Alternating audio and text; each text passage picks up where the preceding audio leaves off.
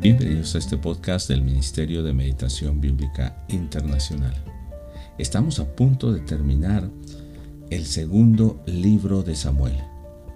Recuerde que durante este libro hemos visto la vida de David desde la muerte de Saúl y a partir de allí cómo él llega a ser rey, cómo han sido sus pruebas, cómo Dios ha estado con él. Vemos grandes victorias de David, pero también vemos una gran derrota y una gran necesidad en su vida cuando se aleja de Dios, cuando toma en poco la palabra de Dios. Pero el segundo libro de Samuel en el capítulo 22, versos 1 al 18, que es el pasaje que nos toca hoy, nos va a hablar cuando ya el momento de la prueba ha terminado.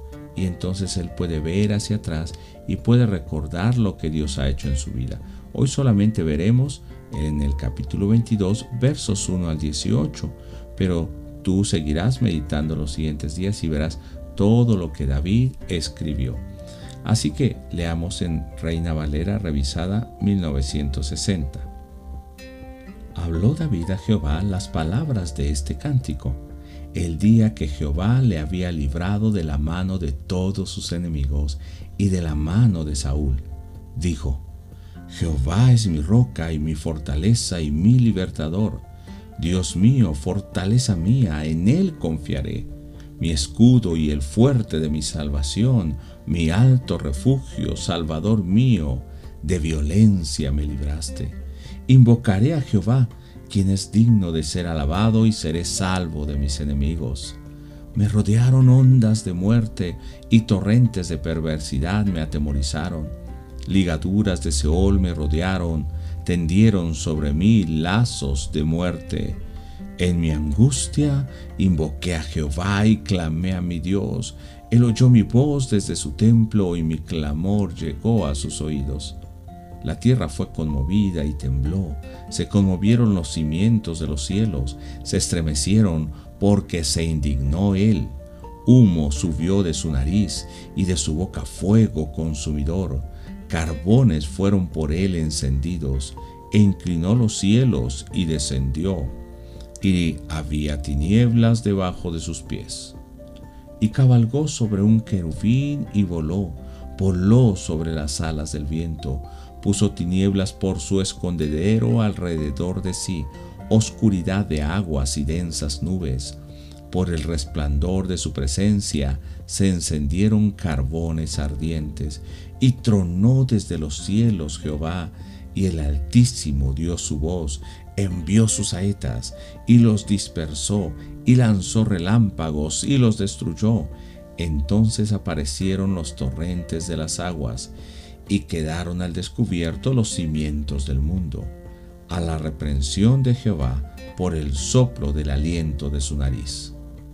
Envió desde lo alto y me tomó, me sacó de las muchas aguas, me libró del poderoso enemigo y de los que me aborrecían, aunque eran más fuertes que yo. Este cántico que encontramos en 2 de Samuel capítulo 22 es el paralelo del Salmo 18 y allí puede ver también las mismas palabras que estamos meditando el día de hoy. En este canto, David está glorificando a Jehová porque ya le libró.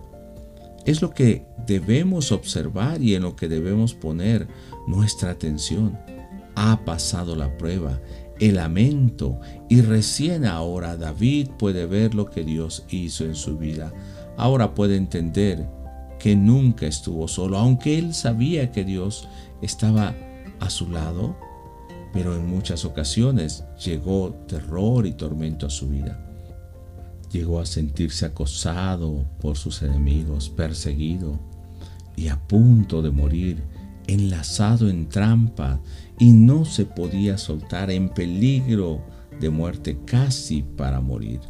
Y vea cómo nos dice el verso 5 que se sentía. Se sentía rodeado por ondas de muerte, por torrentes de perversidad y en ese momento él se atemorizaba, se llenaba entonces de miedo. Era una persona como nosotros, temerosa en ciertos momentos. En el verso 6 dice que aún sentía que la muerte le tenía atado, rodeado y no se podía soltar porque sus enemigos estaban maquinando contra él. En esa condición es que David levanta un clamor a Dios. Dice el verso 7, en mi angustia invoqué a Jehová y clamé a mi Dios. Pensemos, ¿cómo sería ese momento de angustia de David? Todos hemos pasado por tiempos difíciles, tiempos de enfermedad, tiempos de persecución, tiempos de temor, pero David dice que se sentía una angustia, que es un dolor, un temor profundo, no sabiendo qué le depara el futuro. Y cuando estamos en, esa situación, ¿a quién acudimos por ayuda? David dice, en mi angustia invoqué a Jehová y clamé a mi Dios. No podía acercarse a nadie más, ni clamar a nadie más que a Dios. Entonces, en esta condición, algo hermoso pasó está en angustia y clama, pero nos dice la segunda parte del verso 7 que Jehová oyó su voz desde su templo, desde su morada, y oyó su clamor, y ese clamor llegó a los oídos de Dios. Y cuando eh, David sabe que ese clamor ha llegado a los oídos de Dios, entonces Dios va a responder. Por eso ahora David puede cantar por la salvación de Jehová y empieza declarando de una manera triple los atributos de Dios en medio de su lucha, de su angustia y de peligros de muerte. Por eso en el capítulo 18, verso 2, dice que Jehová fue su roca, su fortaleza y libertador y ponga mucha atención esta triple declaración, porque la roca es el sustento contra las aguas, contra las adversidades, le mantiene firme. La fortaleza no habla de la fuerza que él puede tener para enfrentar las luchas, sino habla de una fortaleza eh, como un castillo o una fortaleza militar. Matsud o Metsuda sería la palabra en hebreo, que es esa fortaleza en lugar alto. Allí él se sentía cuando clamaba a Dios, que él lo sostenía fuerte y Dios lo había escondido en un lugar alto donde los enemigos no podían llegar y él le resguardaba.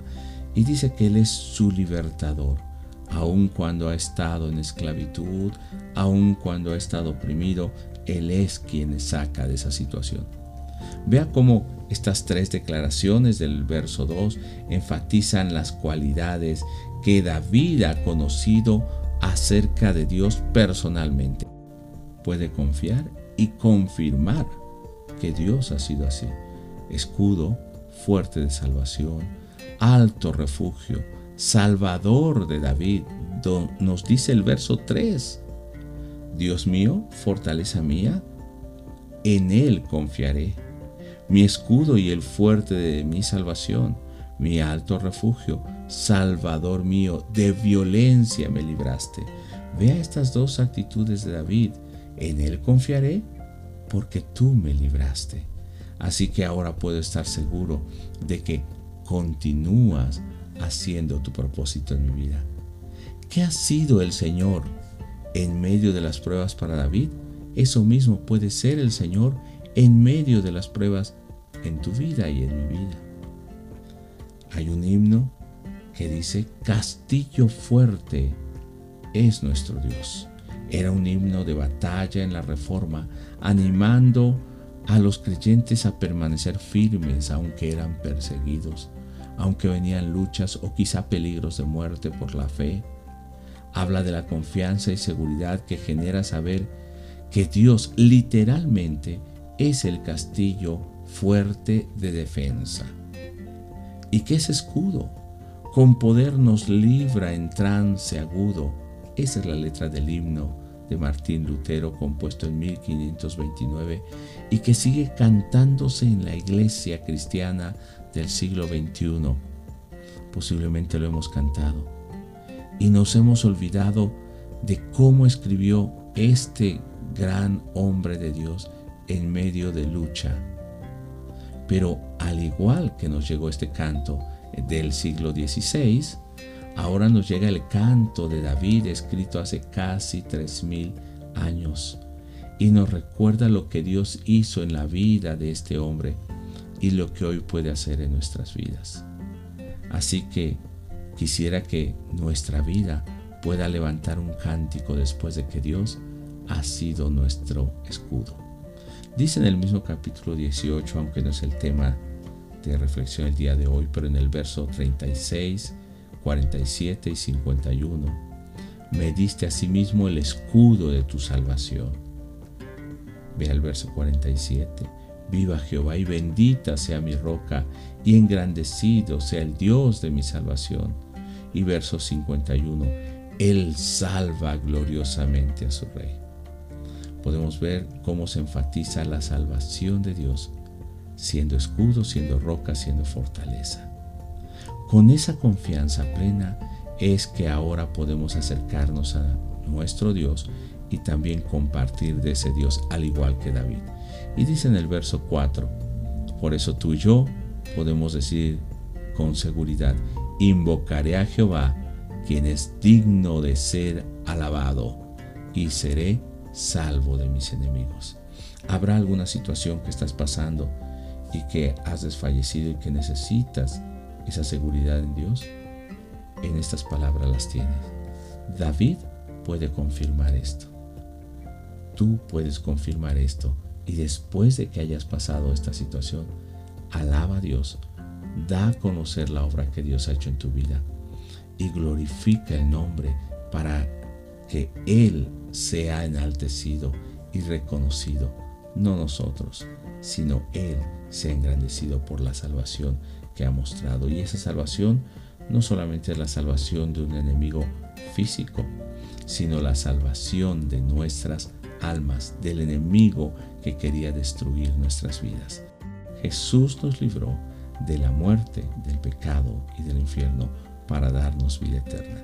Te enviamos un abrazo y oramos para que tu vida sea llena del Espíritu de Dios y de la palabra de Dios, que sea esa palabra lámpara, que sea como pan y como miel deseable a tu vida. Dios te bendiga.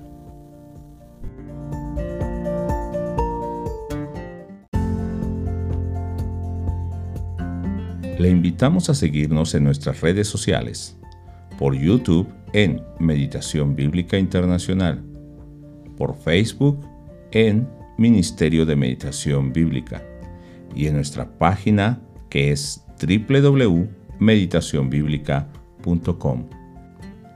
Oramos a Dios que todos estos recursos les sean de ayuda a su vida espiritual y en su meditación bíblica diaria.